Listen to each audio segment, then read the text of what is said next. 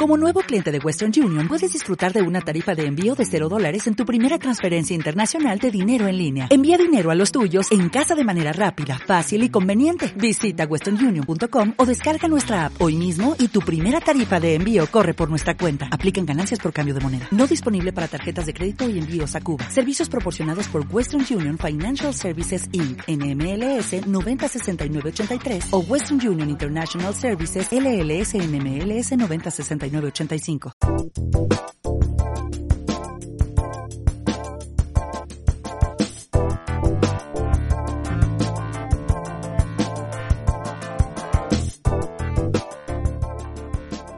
Hola a todos, bienvenidos a otro episodio de Cifras. El día de hoy tenemos a un invitadazo que ya nos había acompañado anteriormente. Su nombre es Carlos Álvarez del Castillo y bueno, él estudió es licenciado en Relaciones Internacionales y también es maestro en Política Internacional y Estudios del Transpacífico. Y seguro ya saben por qué lo invitamos, porque queremos hablar de Rusia y Ucrania y cómo está el tema al día de hoy. Y bueno, posteriormente vamos a estar hablando de las cápsulas que son la empresa de la semana, la noticia de la semana y la inversión de la semana.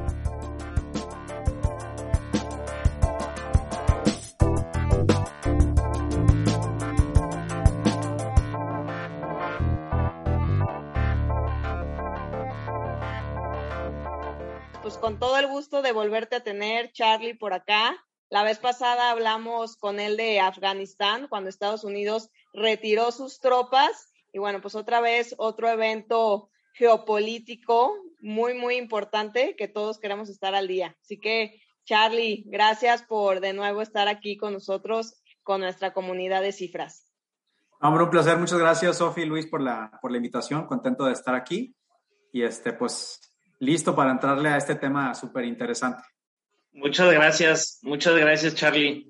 Eh, sí te queremos, te queremos invitar porque si bien pues Sofía y yo podemos estar enterados sobre el tema, así como todos, eh, pues es mucho mejor cuando alguien que realmente sabe el por qué, por qué se están yendo a la guerra, cuál es el problema, por qué Ucrania, eh, ¿por qué Estados Unidos no quiere dejar que Rusia se meta ahí? Porque, o sea, ¿por qué hay tanta, tanta presión? O sea, ¿por qué hay tantas cosas? ¿Y, qué es lo que se puede desatar? Los outcomes de este posible conflicto, ya no tan posible, sino ya es como es un hecho el conflicto que va a haber. Entonces, ¿por qué no nos empiezas por contar cómo se origina este, pues este conflicto, no sé si es entre Ucrania y Rusia o entre Estados Unidos y Rusia por Ucrania. Explícanos un poquito, porfa. Va, miren, fíjense que eh, de hecho estuvo muy curioso porque justamente me buscó Sofía en la mañana para, para acompañarlos y, este, y hoy en la tarde pasaron algunos eventos bastante importantes. Digo, es un evento que está en constante desarrollo. Eh, realmente eh, está medio difícil, ¿no? Predecir qué va a pasar mañana, qué va a pasar pasado mañana, pero hoy en la tarde pasó algo, pasó algo muy, muy interesante que, que puede mover mucho ahí las fichas, tanto de Rusia como de, como de Estados Unidos y por supuesto de Ucrania. Este, pero bueno, ahorita les platico de eso. Creo que sí es importante que entendamos de dónde nace este conflicto, ¿no? Bueno, primero que todo, si, si vemos un mapa de Europa, nos vamos a dar cuenta que Ucrania está prácticamente en el centro de Europa, ¿no? Entonces tiene una posición geográfica muy importante, eh, aunque está en el, en el norte, perdón, en el centro del continente. De hecho, una de las características de Ucrania es que su clima no es tan severo como los inviernos rusos, por ejemplo, ¿no? Entonces, eso hace que Ucrania sea un territorio muy fértil. Y ahorita vamos a ver la importancia de esto. Un territorio que, pues, prácticamente ha vivido de la agricultura durante, pues, cientos de años, ¿no? Eh, eh, Rusia ha tenido influencia sobre esta zona de Ucrania desde los tiempos de los Ares. Nos estamos hablando desde hace 500, 400, 300 años. Y también eh, Ucrania fue parte de la ya extinta este, Unión Soviética, ¿no? De la, de la Unión Soviética. De hecho, pues Ucrania era, era uno de los países más importantes de esta unión, precisamente por lo que les comentaba, que era el territorio más fértil, ¿no? Que tenían los soviéticos de hecho, en los tiempos de la Unión Soviética se le conocía a Ucrania como la canasta de pan, O sea, gran cantidad de trigo, gran cantidad de recursos eh, naturales alimenticios eran cultivados en, en Ucrania. En 1991, cuando se colapsa la Unión Soviética y se desintegra, eh, pues Ucrania logra su independencia, digamos, se, desliga de, eh, de, Rusia, de Moscú, y pues así lo estuvo, bueno, así lo está desde, desde entonces, ¿no? Eh, pero durante los últimos, prácticamente los últimos ocho años, nos hemos dado cuenta que Rusia no quiere perder como la influencia que ha tenido históricamente en los territorios ucranianos. por ejemplo, pues varios de estos eh, países que en algún momento fueron eh, comunistas o que estaban bajo el liderazgo de Moscú en los tiempos de la Guerra Fría. Eh, cuando termina la, la, Guerra Fría se desintegra la Unión Soviética. Varios de estos países, por ejemplo, Polonia, la República Checa, este, entre otros, deciden, por ejemplo, unirse a la OTAN, ¿no? que es esta unión militar que es liderada por los Estados Unidos, con presencia de varios países europeos que originalmente se creó la OTAN, la Organización del Tratado del, del Atlántico Norte, para hacer un contrapeso militar en contra de los soviéticos, ¿no? Pero bueno, termina la, la Guerra Fría, se colapsa la Unión Soviética y pues obviamente esta, esta unión militar, pues digamos que ya no tenía su enemigo, pero de todos modos esa, esa eh, unión militar sigue vigente, ¿no? Sigue hoy presente y pues prácticamente ahorita lo que a lo que se dedica la, la OTAN es, pues sí, hacer un contrapeso a la presencia y a la influencia militar, ¿dónde? En el este de Europa, ¿no? Donde encontramos precisamente a Ucrania. Entonces, pues, eh, en el 2014, eh, Rusia invadió una parte de, de, Ucrania que se llama Crimea, la península de Crimea, eh, muy importante porque esto le dio acceso a, a, a Rusia al, al Mar Negro que es un acceso ya directo al Mediterráneo. Eh, si vemos un mapa, por Rusia no tiene puertos en el, en el Mediterráneo, entonces esto fue una movida estratégica. Obviamente el mundo, pues fue, fue una movida muy mal vista, ¿no? Por parte de todo el mundo, especialmente por los Estados Unidos, por el, por el que era en ese momento el presidente Obama. Em, y bueno, pues prácticamente el mundo no hace nada, ¿no? De hecho, es muy criticado, por ejemplo, la posición de Estados Unidos que prácticamente dejó, ¿no? Que, Rusia anexara esta parte de, Ucrania y lo proclamara como parte de su territorio.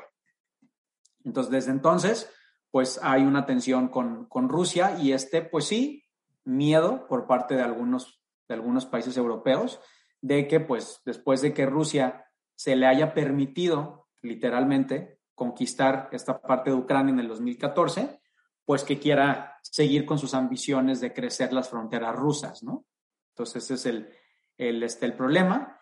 Eh, los foquitos empiezan a prender hace seis semanas, hace dos meses, cuando eh, Rusia empieza a mandar a muchas tropas a la frontera entre Rusia y Ucrania. Entonces, pues obviamente muchos expertos, muchos analistas militares, pues veían venir o, o más bien estaban atentos a un posible nuevo ataque militar ¿no? en contra de Ucrania por parte de, por parte de Rusia. Y pues eso es lo que ha estado pasando prácticamente las últimas semanas, ¿no? Este tirón y afloje de si va a pasar, no va a pasar, Rusia va a invadir, Rusia no va a invadir. Eh, obviamente, pues Estados Unidos y varios países europeos condenan todas estas acciones, estas este, acciones, acciones militares. Pues también hay muy, muy, muy importante. Eh, mucho se dice que, que ahorita el, presidente ruso Vladimir Putin, que bueno, ustedes saben que es un presidente muy, muy polémico, está haciendo esto como para medir las aguas, ¿no? Este, digo, Joe Biden tiene un año en la Casa Blanca, eh, también eh, en Europa hay un nuevo líder muy importante, el señor Schulz, el nuevo eh, canciller de, de, Alemania, que sustituye a Angela Merkel, que estuvo, si no me equivoco, 16 años en el poder, con, por cierto, que Angela Merkel y Putin tenían una, una relación muy cercana, ¿no? Entonces habla mucho de que estos movimientos por parte de Rusia eh, se están haciendo como para medir, ¿no? ¿Qué puede pasar? ¿Cómo van a reaccionar las potencias, ¿no? Con sus nuevos líderes, etcétera, ¿no? Entonces, este, pues realmente aquí, pues es, es realmente una, una, una cuestión de, de mucha, ¿cómo decirlo? Como de como de mucha duda, ¿no? O sea, realmente nadie tenemos muy certero el panorama sobre si Rusia va a invadir completamente o no a Ucrania, ¿no? Ya. Oye, eh, yo tengo una preguntota porque si lees los como medios prorrusos o tuiteros prorrusos, dicen que existe una, o sea, que Ucrania quiere ser parte de Rusia. No sé si solamente sea una parte, o sea, ¿cómo, cómo es realmente? O sea, ¿realmente Ucrania se siente identificado con Rusia o es una minoría? ¿Es la mayoría? O sea, ¿cómo lo ve la población? Vamos a decir que como una mitad y mitad, y de hecho eso nos lleva a los eventos del día de hoy. Eh, especialmente en la parte este de Ucrania, pues sí hay poblaciones eh, grandes, sí hay comunidades, sí hay territorios que sienten una afinidad cultural mucho más cercana con Rusia que con Ucrania. Entonces hay algunas, algunas partes, ¿no? De la, o algunas porciones de, de, la población de Ucrania que sí se siente, digamos, más apegada a, Rusia como tal, ¿no? De hecho, el ucraniano es una, una lengua que medio se deriva, ¿no? De, por ejemplo, del, ruso, ¿no? Entonces ahí, pues, ahí, vemos ese, ese ejemplo. Y de hecho, entonces, pues es como una, como una mitad y mitad. O sea, algunas comunidades de, la, de, la, de Ucrania que están cercanos a la frontera con Rusia, sí, sí, sí declaran que, que, que buscan ser parte, ¿no? De, de Rusia e inclusive ven, pues, estas movidas de Vladimir Putin con, pues, con muy buenos ojos, ¿no? Algo que realmente les, les agrada, ¿no? Y precisamente lo que pasó hoy, hoy el, el presidente Vladimir Putin eh, declaró que eh, reconoce o que le va a dar su, digamos, su reconocimiento internacional a dos regiones de Ucrania que se han estado buscando separar desde el 2014 y que han recibido ayuda de, de Rusia, ayuda militar, ayuda económica, etcétera. Este, disculpen si los pronuncio mal, pero estas son las, las regiones de Lungask y Donetsk. Y hoy el presidente Vladimir Putin dijo que acepta y que apoya que estas dos regiones ucranianas, digamos, se, se, se separen de Ucrania y que crean sus propios, sus propios países. ¿Por qué Rusia ve esto con, o por qué Rusia le da el consentimiento a estas dos regiones? Porque obviamente esto le permite tener mucho más influencia en la zona del centro de Europa, ¿no? O sea, aquí va, si, si estos países se llegan a formalizar, estos países obviamente van a ser aliados y amigos de Rusia. Entonces, pues obviamente es una cuestión de, de influencia y rápidamente ya nomás, este, esto, está, esto está así como que de último momento, eh, se, se rumora que el presidente Vladimir Putin mañana va a mandar tropas a, esta, a, estas, a estas dos áreas para precisamente ayudarlas ¿no? en su busca de independencia de Ucrania. ¿no? Oye, eso, eso, eso está duro. Eh, ¿Tú cómo ves, o sea, el, un outcome de la guerra a corto plazo? Yo estaba viendo que varios países europeos dependen mucho del gas ruso, sobre todo Alemania. Creo que el 80% de, del gas que llega a Alemania viene de Rusia, no sé si es 80, pero algo, o sea, más que el 50, algo bastante alto. Yo traigo aquí unos, unos datitos de eso, igual nomás para interrumpir. A ver, échalos y échalos, échalos, échalos. O sea, Rusia provee más de un tercio de gas a Europa. O sea, el 33% del gas que utiliza Europa viene de Rusia, ¿no? Y por, por eso como que de repente no entendemos por qué este evento o por qué esta guerra militar o tensiones militares que hay no son del mismo nivel o del mismo calibre que lo que fue, no sé, Kuwait, Afganistán, o sea, todas estas invasiones que fueron en décadas pasadas cercanas, como que no lo dimensionamos hasta que no vemos estos datos, ¿no? O sea, el 33% del gas que usa, utiliza Europa, viene de Rusia y luego aporta el 11% del crudo mundial, ¿no? Entonces, también ese es otro dato importante y bueno, pues también, o sea, no está de más decir que es uno de los armamentos militares más grandes del mundo. Entonces, como que estas tres cosas, si las juntas, se convierten en una bola de nieve que si algo sale mal, pues puede ser pues bastante malo para el resto del mundo, ¿no? O sea, como que de repente decimos, bueno, pues Ucrania que está bien lejos, ¿cómo le afecta a México? ¿Cómo le afecta al resto del mundo? Pues le afecta más que nada por las materias primas que Exactamente. Sí. o sea, ¿sería más problema para Europa o para Rusia un confrontamiento? O sea, eso es a lo que quiero llegar. Así como, ¿quién trae más peso en, la balanza? Porque imagínate que a los europeos les cortan el gas, o sea, sería una locura. Sí, claro. Definitivamente aquí el, eh, los que tienen, digamos, eh, más, ¿cómo decirlo? Como los que son más vulnerables a este conflicto definitivamente son los países europeos. Eso, eso, eso es un hecho, ¿no? Digo, con lo que nos decía ahorita Sofi, ¿no? 30% del, del, del, gas que se usa en Europa pues proviene de, de, de Rusia y pues gran parte de este gas precisamente atraviesa por medio de oleoductos por parte de, de Ucrania, ¿no? Este, ahorita hablamos ahorita de, otro proyecto que tienen ahí los alemanes y los, y los rusos, pero lo que ha llamado la atención, lo que ha llamado mucho la atención eh, en, estos últimos, en estas últimas semanas es precisamente, sí, quien la tiene más difícil es obviamente Europa por esta cuestión de los energéticos, ¿no? Y más ahorita que digo, ya se está terminando el invierno, se está acercando la primavera, pero de todos modos ahorita en, Europa pues hay temperaturas bastante frías que pues requieren de, pues, de una cantidad muy alta de, gas ¿no? y, de, y de energéticos. Pero lo que ha sido muy notorio es que precisamente eh, también por eso es tan difícil para todos entender qué está pasando, porque realmente no ha habido una respuesta conjunta, ni siquiera por parte de la Unión Europea, ¿no? O sea, hay algunos líderes como el presidente Macron de Francia, que inclusive se reunió con Putin la semana pasada y como que vendió la idea de que, ah, yo fui a, tranquilizar las cosas, todo va a estar bien, no nos vamos a meter en ningún conflicto, pero también están otras, otras, este, otras respuestas, como por ejemplo la de Estados Unidos, que pues Joe, Joe Biden lleva diciendo prácticamente tres semanas que, que Rusia va a invadir toda Ucrania mañana, ¿no? O sea, que ha estado diciendo, dice y dice, ahí vienen, ahí viene el conflicto, ahí viene el conflicto. Y luego tenemos a Francia diciendo, no, no, no va a pasar nada, no va a pasar nada.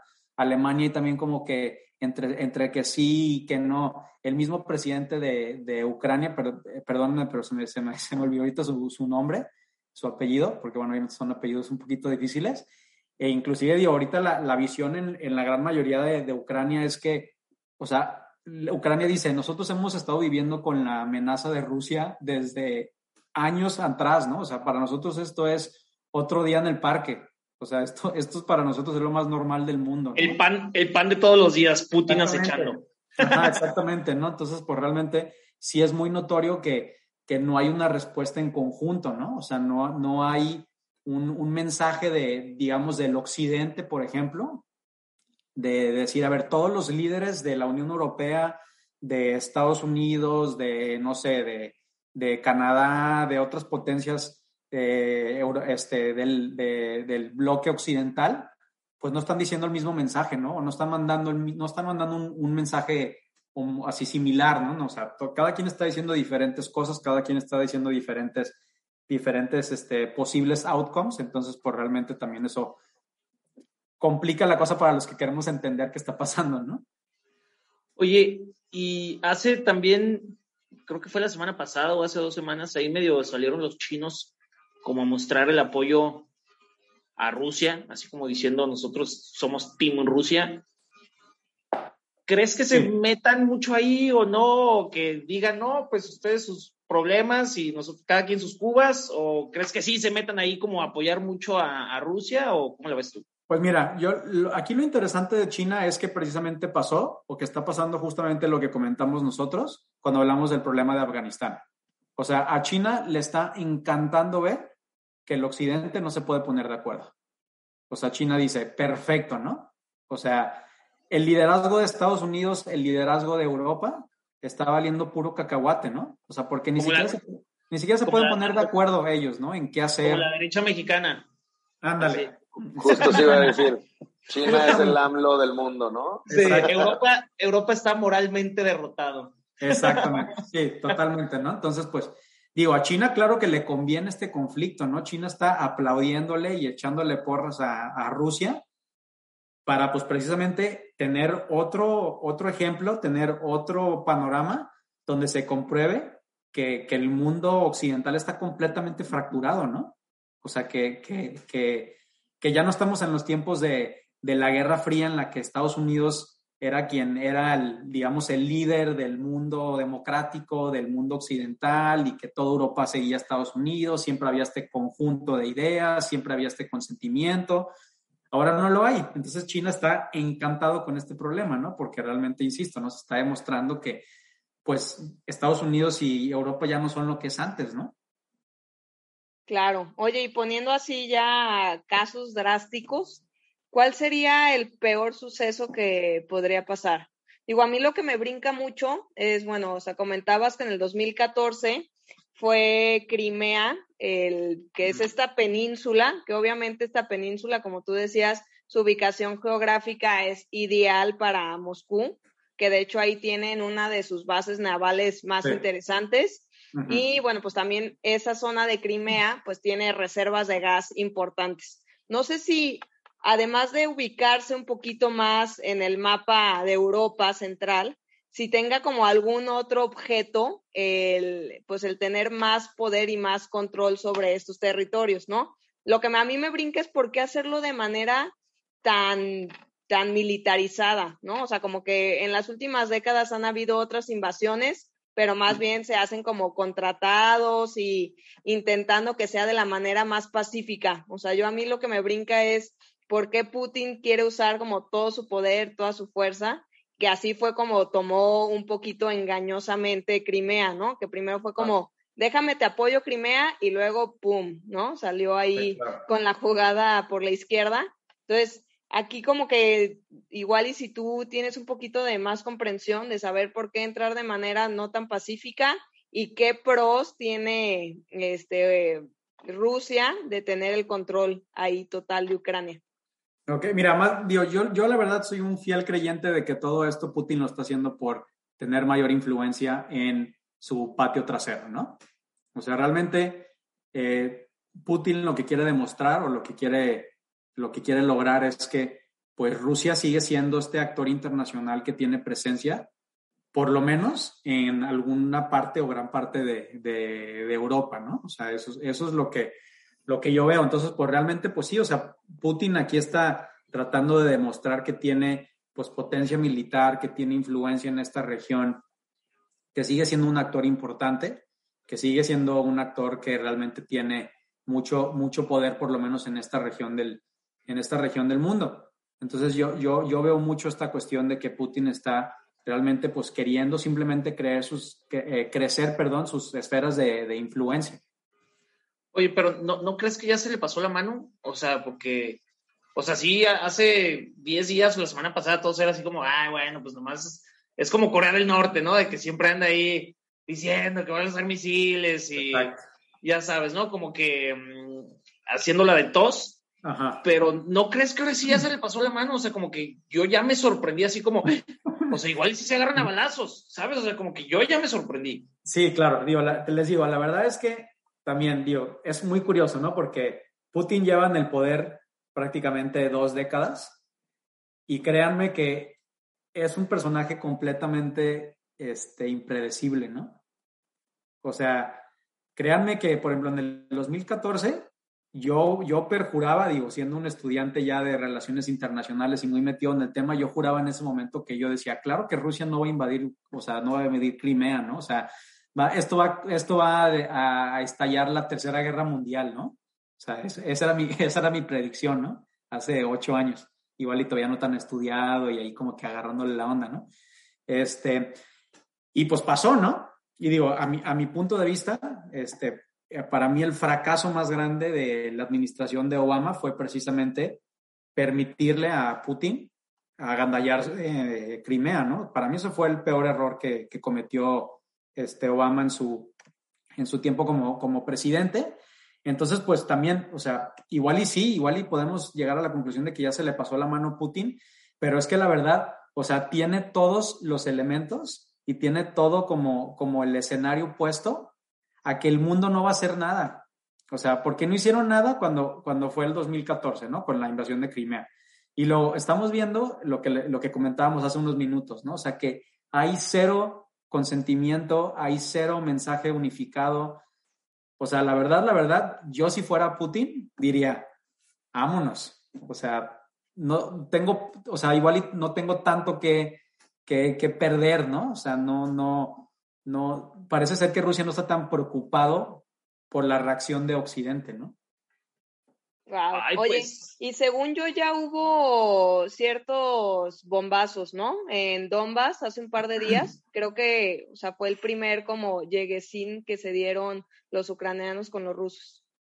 Sí, aquí digo, aquí digo, es como que medio no oficial, pero sí ha habido varios este, conflictos en estas dos regiones que ya comentábamos, entre pues movimientos separatistas prorrusos y pues poblaciones pro Ucrania, pro Occidente, ¿no? Entonces, pues sí, claro, o sea, eso es, eso es un hecho, ¿no? O sea, esto está completamente comprobado y nadie, nadie lo discute. Esas facciones separatistas prorrusas, pues claro que están armadas y claro que están completamente apoyadas por quién, pues por, por el Kremlin, ¿no? Por Moscú. Entonces, pues digo, de manera indirecta, pues sí, ya, ya hemos tenido conflictos y, y estos, estos rozones, ¿no? Entre separatistas y, pro-ucranianos, pues prácticamente se han estado desarrollando desde el 2014, ¿no? Desde ya tienen tiempo.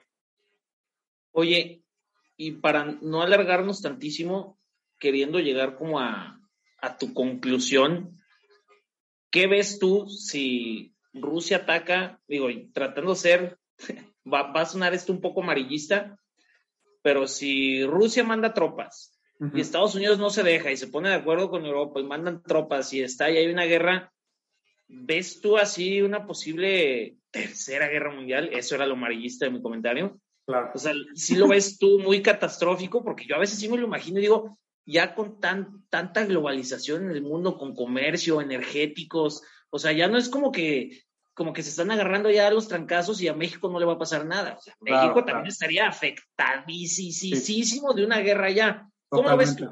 ¿Cómo lo ves Mira, yo, o sea, la posibilidad de que haya un conflicto sí la hay, o sea, un conflicto armado, ¿no? Entre Europa, Estados Unidos y Rusia, ¿no? O sea, eso, la verdad es que sí, sí, está sobre la mesa, ¿no? Yo sí lo veo, este, no les digo que es súper probable, pero ahí está la posibilidad, ¿no? O sea, sí, sí, sí, sí puede pasar.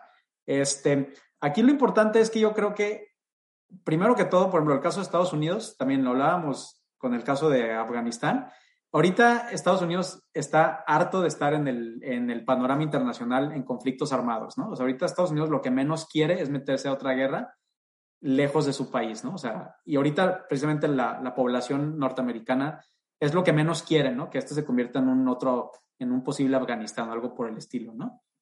Entonces, sí puede haber ahí algún conflicto, pero yo creo que realmente si, si llegara a haber un conflicto sería un conflicto muy focalizado a Ucrania, ¿no? O sea, no, yo, yo no veo o no, no hay indicios de que esto se convierta en una guerra mundial en la que de repente tengamos eh, batallas y, y, conflictos armados en diferentes regiones del mundo como fue en la Primera y en la Segunda Guerra Mundial, ¿no? O sea, si empieza un conflicto entre, entre Estados Unidos, Europa y Rusia, o sea, se va a focalizar en Ucrania, ¿verdad? O sea, se va a quedar ahí. Y sí, digo, ya muchos expertos lo han dicho, es si se llegara a desatar un conflicto armado, definitivamente este va a ser el conflicto armado más grande y más serio que ha visto Europa desde la Segunda Guerra Mundial. O sea, sí sería, sí sería algo muy, muy serio, con desafortunadamente, pues, pues con el potencial de tener muchas pérdidas humanas, especialmente de civiles, ¿no? Entonces, este, yo, yo creo que sería algo, algo, algo ahí en el, en el territorio ucraniano, este, pues con dos, pues ahora sí que con dos, este, dos escenarios posibles, ¿no? Que Rusia se agandalle toda Ucrania o parte de Ucrania, o que Rusia pues no se agandalle nada más. O sea, no, esos son los dos escenarios, ¿no? O sea, que Rusia gane territorio o que Rusia se quede igual. Eso, esos son los dos como posibles escenarios. Y digo, ya más para, para cerrar, claro, ¿cómo nos afectaría a nosotros esto? Pues de manera gravísima, ¿no? Porque, este, pues precisamente si se arma si, se hay un, si hay un conflicto fuerte, pues lo que comentábamos al principio de, de, la charla, ¿no? O sea, muchos energéticos fluyen por Ucrania. Entonces, pues sí, o sea, digamos que se cerraría la llave, ¿no? De, de gas y de energéticos a, Europa. Y pues bueno, ustedes lo saben mejor que yo, ustedes que, que, que le hayan más a estas cuestiones económicas, pues obviamente entre menos oferta de un producto, pues mayor el precio, ¿no? Entonces, pues sí, o sea, está la, está la posibilidad muy seria de que pues esto nos puede pegar al resto del mundo en, pues, en, por ejemplo, mayor grado de inflación, mayor grado de precios de todo, porque pues habría menos gas, habría menos energéticos y pues eso incrementaría el, el pues el, el precio de muchas cosas, ¿no? Excelente. Pues no, pues gran, gran, resumen, Charlie. Gracias por, por compartirnos esto. Yo comparto también lo mismo, o sea, si se cierra la llavecita, pues justo como tú lo dijiste como economista, pues a menor oferta, pues mayor escasez va a haber y eso repercute pues obviamente en todos los sectores, ¿no? Los energéticos, pues la gasolina lleva el pan a cada tiendita de la esquina del pan bimbo, entonces pues ahora sí que, que no va a ayudar absolutamente nada esto a disminuir la inflación, que es lo que están intentando hacer todos los bancos centrales y pues este conflicto ahora sí que, que lo repuntaría muchísimo más. Yo de verdad espero que, que haya cierto consenso y que todo transite de manera pacífica, pero ahí se ve como que quieren ver quién, quién está tronando los dedos, ¿no? Como que Putin trae ganas de, de, ponerse adelante y decir, oigan, yo, yo todavía tengo poder, ¿no? Pierde credibilidad Estados Unidos como potencia mundial ante una situación en donde sí se agarren a trancazos y se mantengan como muy este, tibio al respecto. O sea, eh, digo, creo que eso le puede afectar muchísimo al tema, sobre todo de, de, la, de esta seguridad y esta fuerza y este músculo que siempre ha mostrado Estados Unidos, como que lo deja ver un poquito endeble, ¿no? Exactamente. Sí, y era precisamente lo que se comentaba mucho en el 2014, ¿no? O sea, cuando Estados Unidos permitió que Rusia pues anexara a Crimea, pues lo que muchos expertos decían era, a ver, bueno, o sea, si, si, si Estados Unidos dejó que Putin hiciera esto, ¿cuál va a ser su siguiente movida, no? O sea, ¿a qué se va, a, qué se va a atrever, ¿no? Este, este líder, ¿no? Porque aparte, digo, así como que tema, este, nota aparte, pero, o sea, Putin va a estar en el Kremlin eh, por lo menos los siguientes 10 años, ¿no? O sea, nos queda mucho tiempo de, de, Putin por algunas reformas que hizo a la constitución este, de Rusia, prácticamente se puede casi casi reelegir eh, de aquí a los siguientes 15 años. Entonces, pues, o sea, nos queda mucho tiempo de, estar lidiando con este, con este líder que, pues, provoca mucha controversia, ¿no? Pues, Charlie, muchas gracias eh, por, el, por el excelente resumen. Ahorita vamos a, pasar a las, a las cápsulas de la semana y Charlie se va a quedar con nosotros y tú vas a quedar, ¿no? A comentar las cápsulas. Nice. Entonces. me con ustedes. Vientos, no se vayan y regresamos. Muchas gracias, Charlie, por el tiempo. No, hombre, al contrario, muchas gracias a ustedes.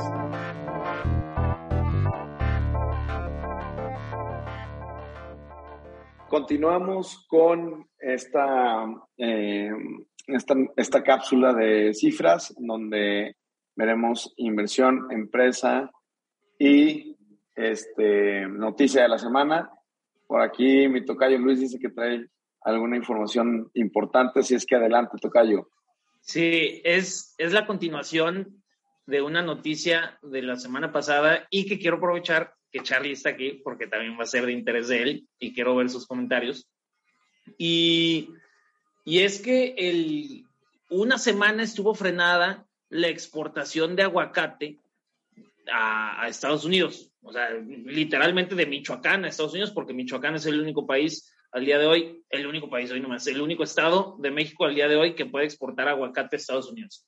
Entonces, eh, nada más como dando preámbulo a la noticia, se, se frenó una semana porque eh, al parecer un agente de la, de la USDA, o sea, de, como de los cuads que están aquí en inspectores, inspeccionando que todo lo que se exporta realmente cumple con, pues con las normas que tienen, que tienen los gringos para la exportación de aguacate a Estados Unidos, eh, como que cacharon que estaban como guachicoleando aguacate de Puebla, lo estaban procesando en las empacadoras de Michoacán y pues salía las exportaciones como, como Estados Unidos, eh, salía como, pues, como aguacate Michoacán. Entonces, al parecer, algún inspector se dio cuenta y lo amenazaron de muerte o lo, amenazaron como los del empaque o los, no sé, los sembradores, no sé. La cosa fue que fue amenazado. Eh, y entonces, pues este cuate pues, agarró sus maletas, se empacó y se fue a Estados Unidos. Y yo le digo, oigan, me están amenazando en México porque pues caché una cosita que están guachicoleando ahí aguacate y, pues claramente los gringos tomaron acción, se detuvo la exportación de aguacate y, esto causó muchísimo temblor porque les voy a pasar unas, unas cuantas, eh, unos cuantos números. 80% de los aguacates de exportación van para Estados Unidos. En 10 años se ha duplicado el consumo de aguacates en Estados Unidos y según datos de Bloomberg, aproximadamente el gringo consume 4 kilogramos al año per cápita. las exportaciones anuales alcanzan un valor de 3 mil millones de dólares. Eh, y, pues bueno, o sea, el, tema de que tanto lo que los agricultores estaban tan preocupados era porque si, si se frenaban mucho las exportaciones del aguacate a Estados Unidos, iba a haber una sobreoferta de aguacate en México. Y entonces al haber mucho más productos, iba a desplomar el precio, iban a tener pérdidas, al, no, al no querer cortar tanto aguacate, iban a tener muchísima merma, los cortadores este, iban a tratar de buscar otros trabajos. Entonces, bueno, se resolvió en una semana, pero esa es mi noticia. Y aprovechando que Charlie está aquí, ¿cómo, cómo ves eso de, de andar amenazando agentes de la USDA, eh, creo que tienen casi, casi estas, estos, estos agentes como de inspección agroalimentaria, tienen casi, casi eh, como designación diplomática, ¿no? Sí, digo, está terrible, ¿no? Digo, la verdad es que es una, noticia muy lamentable. Digo, no, no, sé si, no sé si cacharon, pero afortunadamente esto pasó el día que fue el Super Bowl, porque de hecho hubiera sido una tragedia que hubiera sido una semana antes o dos semanas antes del Super Bowl, porque durante el Super Bowl es cuando los norteamericanos más, más, aguacate consumen, ¿no? Para hacer su, su, guacamole y todas sus botanas para ver el Super Bowl, ¿no? Pues, pues sí, la verdad es que ahí sí, este, pues ahí estuvo medio, medio intenso, ¿no? También el, el tiempo en el que pasó esto. Y sí, este, digo, eh, pues son, son oficiales del, del, gobierno, ¿no? Por ejemplo, estos eh, inspectores, ¿no? Por ejemplo, por parte de la, de la agencia que administra y regula los, los alimentos y los medicamentos. Entonces, este, no, tienen, no tienen este estatus de, de, diplomático de cónsules, pero pues digamos, siguen siendo agentes de, de, de pues, Estados Unidos, agentes, digamos, gubernamentales de Estados Unidos, y sí se requiere que eh, pues Estados Unidos notifique, por ejemplo, ¿no? a la Secretaría de Relaciones Exteriores que estos agentes van a estar trabajando en territorio americano, este, perdón, mexicano, ¿no? Se tiene que tener como que un registro de, de personal gubernamental que trabaja en, en, este, en, territorio, en territorio extranjero, ¿no? Digo, en el caso de México, pues es, insisto, ¿no? Ante la Secretaría de Relaciones Exteriores. Este, entonces, pues sí, o sea, México sabe, ¿no? Cuántos inspectores de la Agencia de Alimentos hay, cuántos inspectores de las agencias agrícolas hay aquí, etcétera, eh, viniendo a inspeccionar eh, que todo esto se deriva de los tratados de libre comercio, ¿no? Que hay entre, pues, México, Estados Unidos y Canadá. Pues, pues sí, pues eh, parte de estos acuerdos es, pues, digamos, permitir, obviamente de manera regulada, la entrada de estos, de este tipo de agentes, ¿no? Sí, estuvo, estuvo duro esa noticia. Incluso ahí la cadena restaurantera Chipotle, no sé si la conocen, es una cadena de comida mexicana, cotiza bolsa y todo e incluso lanzó un anuncio de que, o o sea, de que igual ya no iban a poder servir aguacate en todas sus cadenas porque una semana no pudieron comprar aguacate, ¿sabes? O sea, era, se, armó, o sea, tuvo, tuvo mucha dispersión esta, esta noticia y este no poder importar aguacate a Estados Unidos. Entonces, pues bueno, esa era mi noticia. No, y, la, importancia pues. también de, de, un producto perecedero, ¿no? No es como que lo puedes guardar y tener stock. O sea, ahí tienes que resolver rápido. sí, sí, sí, totalmente. Así es. Pues qué bueno que se resolvió rapidísimo. Yo también traía un poco de esa noticia y para complementar lo que dijiste tú, Luis, yo veía que el dol, que el aguacate en promedio en Estados Unidos está en 1.43 una unidad, ¿no? Entonces, el precio del aguacate también ha subido demasiado. Se dice que ha subido en promedio alrededor de un 12%. Entonces, bueno, pues iba, iba a ser definitivamente una locura. Al parecer ahí había, bueno, todos sabemos que la zona de Michoacán ahorita está también bastante roja y que bastantes de los aguacateros también se salieron literal a pedir limosnas a la hora que supieron que le cerraron la llave de Estados Unidos. Entonces yo, yo feliz hoy que leí esa noticia que ya se reanudaba la inspección y la exportación de México a Estados Unidos del famosísimo oro verde, porque definitivamente el consumo va a seguir aumentando y aumentando. Y ojalá, yo no sé por qué se concentra tanto en que solo eh, el origen, como sea tipo el tequila, que solo puede ser de Jalisco y así, ¿por qué no expandir que más regiones puedan exportar a, Estados Unidos? Creo que le vendría bien a los consumidores, pero seguro hay algún tema de cártel que no conocemos.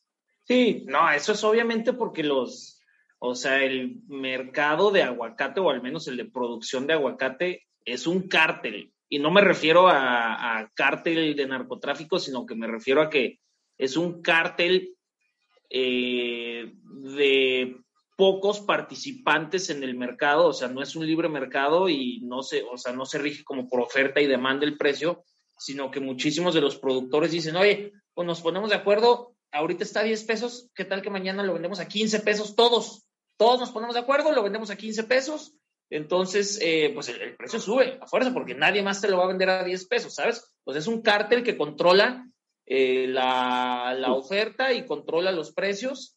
Entonces, pues también eso de que salieron los, los aguacateros a decir de que, ay, ayuda, lágrimas de cocodrilo, diría yo. La verdad es un, es un, es un mercado súper controlado por unos cuantos. No cualquiera puede meterse a, a exportar aguacate, tienes que estar dado de alta como en el consejo regulador de aguacate y te cobran una millonada y necesitas muchísimas cosas. O sea, es, es, es, es un cártel esa, esa industria. Qué locura.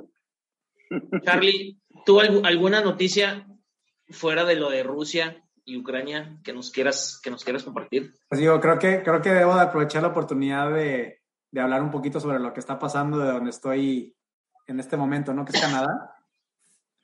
Este, no sé si han estado viendo. Sí, no, no, no, yo, yo justo te quería aprovechar para eso. Para los que no saben, han habido unas caravanas inmensas, creo que ya lo habíamos tocado en un podcast, sobre, pues decir, oigan, no estamos de acuerdo con la vacunación y muchísima gente se está, se está levantando y haciendo paro. Así que cuéntanos, Charlie, tú que lo, lo vives desde allá. Sí, de hecho, todo empezó porque el gobierno de, de Canadá le empezó, bueno, empezó a exigir que todos los, todos los camioneros, todos los truck drivers que constantemente cruzaban la frontera entre, entre Estados Unidos y Canadá, este, muy específicamente entre Ontario y, Michigan, eh, tenían que estar eh, con su esquema de vacunación completo. Entonces, todo, todo, todo empezó con eso, ¿no? Que el, el primer ministro Trudeau exigía, ¿no? Que los camioneros tenían que estar vacunados con su esquema completo. Eh, pues algunos camioneros pues no les, no les gustó esta, estas medidas, empezaron a hacer caravanas eh, a lo largo de, de gran parte de, de, Canadá, especialmente las partes fronterizas con Estados Unidos, y prácticamente esto se derivó como una bola de nieve en protestas en contra de todas las medidas eh, anti-COVID, ¿no? vacunación, aquí está, por ejemplo, aquí, aquí en Quebec todavía es, nos, piden mucho el, el, vaccination passport, o sea, tienes que ir a una oficina a comprobar que estás vacunado para que te den un QR y este lo necesitas para entrar a tiendas, a universidades, a muchos lugares, a muchos lugares públicos, ¿no? O sea, literal te lo piden si vas a un restaurante. Sí, sí, sí te lo piden para entrar a un restaurante, para ir, por ejemplo, de compras al súper, te lo piden. Este, y digo, llegas, te leen tu código QR y ya, pues pasas, ¿no? pero pues prácticamente estas, estas protestas que empezaron con, con los camioneros se, se derivaron en, en, pues estar en, eh, bueno, protestas en contra de todas estas restricciones COVID, ¿no? O sea, Canadá ha sido un país que realmente ha impuesto, este, pues, algunas medidas fuertes. De hecho, yo, yo llegué aquí a Quebec hace, hace un mes y cuando llegué aquí yo, por ejemplo, había toque de queda todavía, ¿no? Nadie podía salir de, de 9 de la noche a 5 de la mañana, por ejemplo, ¿no? Entonces hay algunas medidas fuertes. Entonces, pues realmente estas, estas caravanas pues empezaron en eso, ¿no? O sea, eh, les dicen el este, eh, Convoy of Freedom, o sea, como las caravanas de, de, libertad. eh, pues que prácticamente pues se derivaron en esto, ¿no? En, muchas personas que ya están hartas, que ya están cansadas de todas las medidas que se han puesto aquí en Canadá. Este, aquí, por ejemplo, Quebec, Quebec es la provincia que, que, ha tenido o que tuvo las restricciones más, más severas, este, cuestiones de, de, de COVID. Em, aquí a Quebec llegaron pues muchas caravanas al centro y bueno, hasta los, la gran cantidad de las protestas estaban en Ottawa, en la capital, y hasta hace muy poco, el, fin de semana pasado, ya este, pues el, el, primer ministro y el gobierno federal decidió tomar cartas en el asunto y se invocó algo que nunca había pasado en la historia de Canadá, eh, que fue prácticamente darle como unos poderes adicionales al gobierno federal para actuar en situaciones de emergencia. Entonces es la primera vez que pasa en toda la historia de Canadá que un primer ministro invoca ante la Cámara de Comunes y los senadores a pedir que se le dé, se le otorgue, eh, digamos, estas facultades adicionales al gobierno federal para poder desintegrar estas, estas caravanas, ¿no? Y poco a poco lo que se ha empezado a hacer es, pues, este, llegar a las, a las protestas y decirle a los, a, pues, a los participantes, ¿no?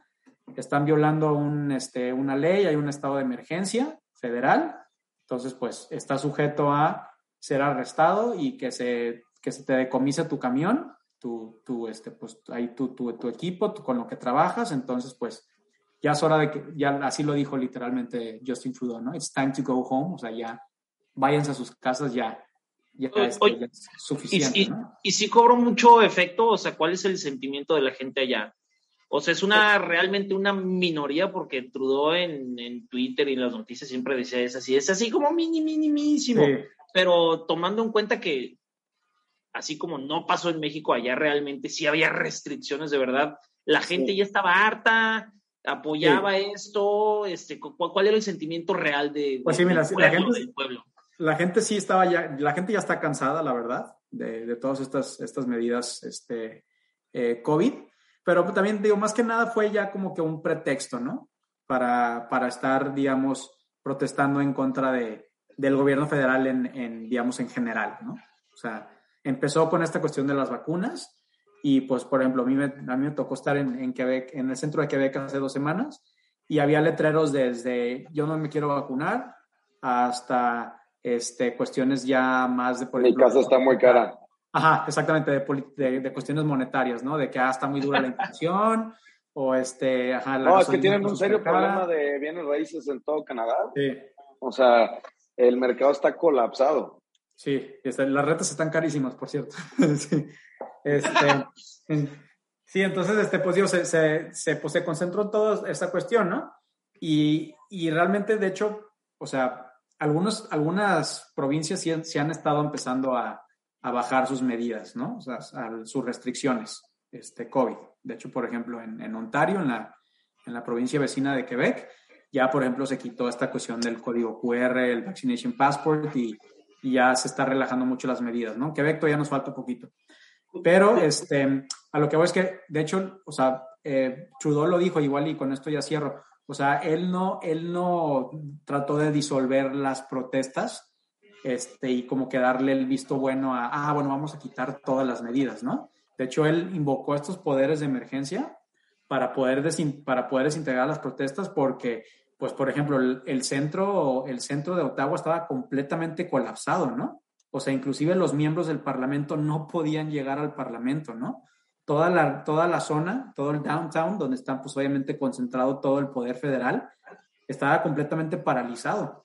Entonces realmente la decisión se tomó de tomar estas acciones eh, ya digamos por parte del gobierno federal, pues para liberar especialmente los, los centros financieros y políticos de las grandes ciudades como Ottawa, como Toronto, como Montreal, que estuvieron paralizadas durante dos o tres semanas, ¿no? Donde nadie Que se junten por Zoom.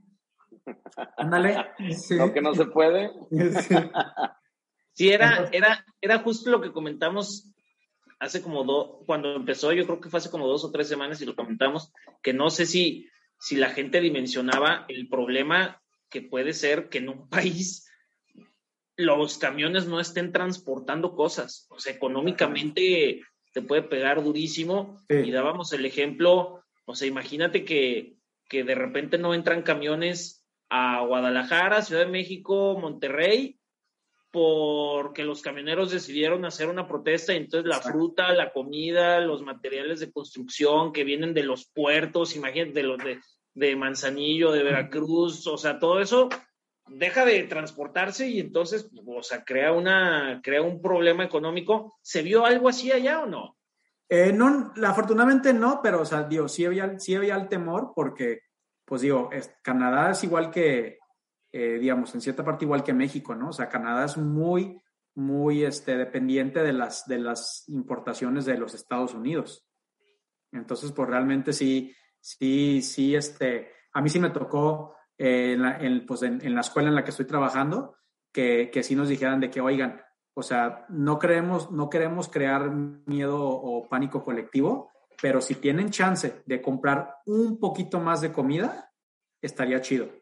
Como ah, prevense, un poquito porque, o sea, si estas protestas continúan, no sé, dos semanas más, un mes más, dos meses más, pues igual y la, la, oferta de, alimentos no va a estar tan, digamos, normal, ¿no? Como, como antes de todo esto. Ah, entonces sí pasó, sí pasó, ok, ok, ok. Vamos a recordar esta época como la crisis de la cadena de suministro mundial, ¿no? Yo creo. Así vamos a pasar a la historia. Sí. Como un problema logístico. Qué locura. Bien, entonces, yo, pues igual una, una última cosita que obviamente está totalmente correlacionado con, con, el tema de Europa y Rusia, pues otra vez un poquito los mercados cerrando pues en, en números rojos, el tema de, o sea, como que la gente y los inversionistas están nerviosos, no saben qué va a pasar. Creo que también tiene mucho que ver con, como con lo que decías, Carlos, que como que no se ponen de acuerdo, ¿no? no o sea, la gente tiene más incertidumbre cuando no hay un eh, mensaje concreto postura. del equipo occidental. Entonces, como que pues, los mercados están muy inciertos, cayeron Igual y Sofía ahí nos puede contar un, poquito más de lo que vio hoy, si lloró mucho o poco. No, pues justo hoy es el President's Day en Estados Unidos, todos los mercados estuvieron cerrados, pero eh, lo que sí seguimos viendo, digo, semanas pasadas y cierre del viernes y demás, pues cada vez que hay como un enfrentamiento que se ve un poco más cercana la, la fuerza militar entre Ucrania y Rusia, pues sí los mercados caen. ¿No? Entonces, por más que justo había salido Macron como a decir, no, a ver, esto va a ser pacífico, ese día las bolsas se habían recuperado un poco, pero al día siguiente Joe Biden dijo algo más, que ya se iban a enfrentar y que estaban en las narices y pues cayeron, ¿no? Entonces, justo ahorita, o resumen de mercados, lo que vemos es el oro subiendo, de hecho el oro está en máximos del último año, está llegando a 1910 dólares por onza más o menos, que justo es lo que hemos platicado, ¿no? Que cuando los mercados caen, hay incertidumbre, pues uno de los activos de mayor refugio, pues viene siendo el oro, ¿no? Y también porque el oro es muy eh, receptivo a la inflación. Entonces, bueno, pues todos los materiales subiendo.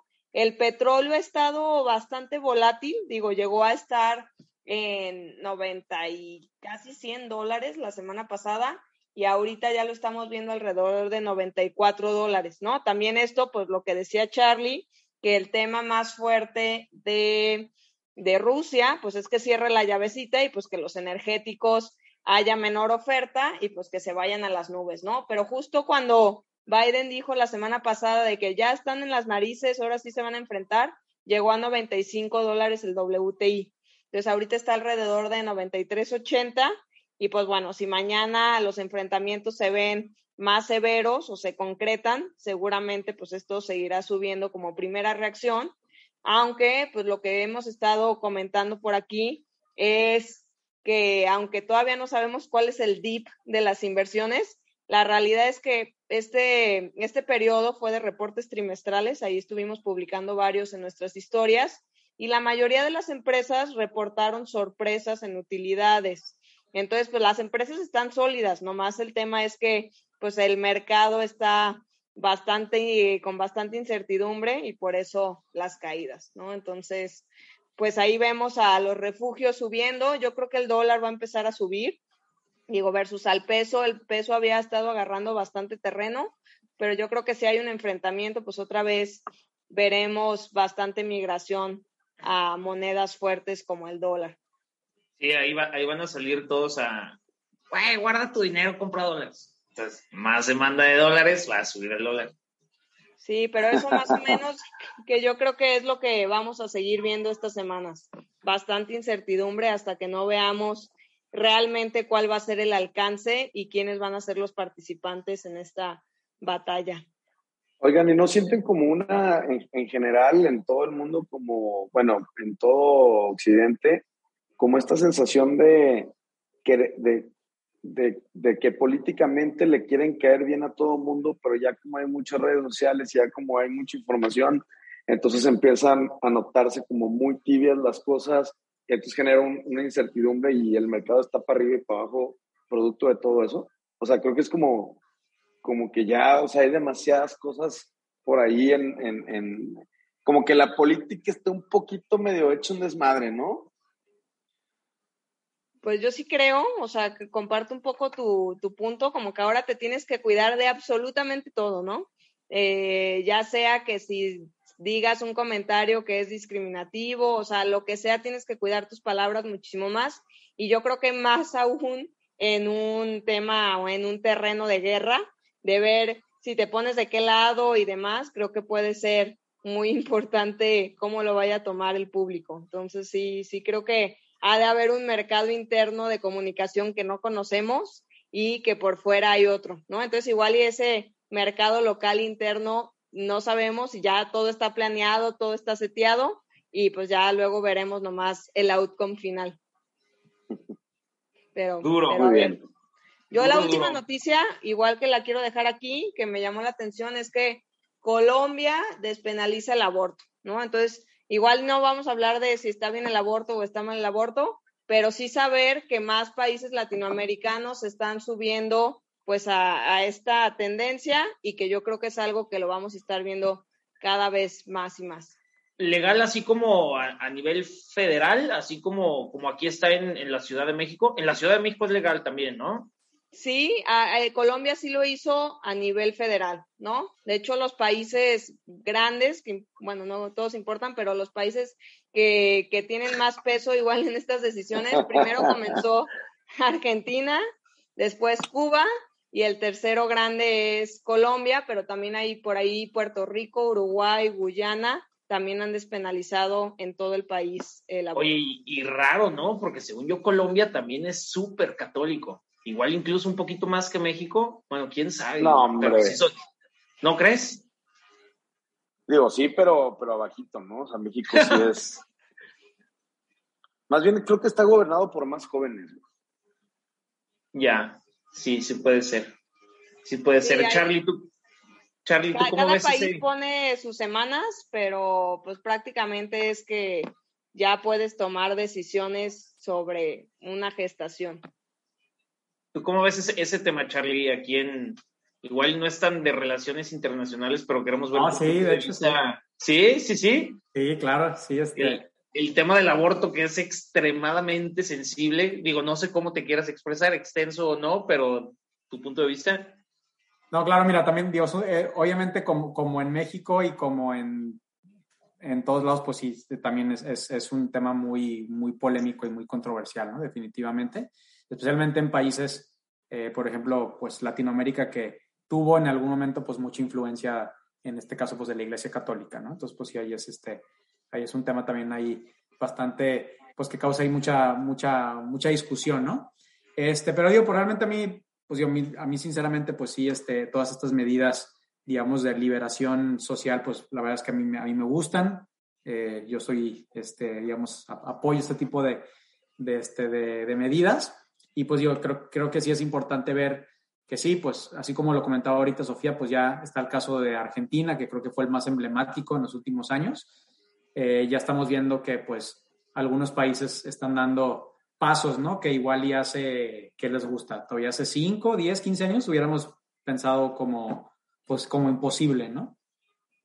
Sí, yo creo que ahí todos estos grupos de mujeres que últimamente yo veo ahí más, más círculos de mujeres apoyando la liberación y el empoderamiento femenino, han tenido sus resultados, ¿no? Así es.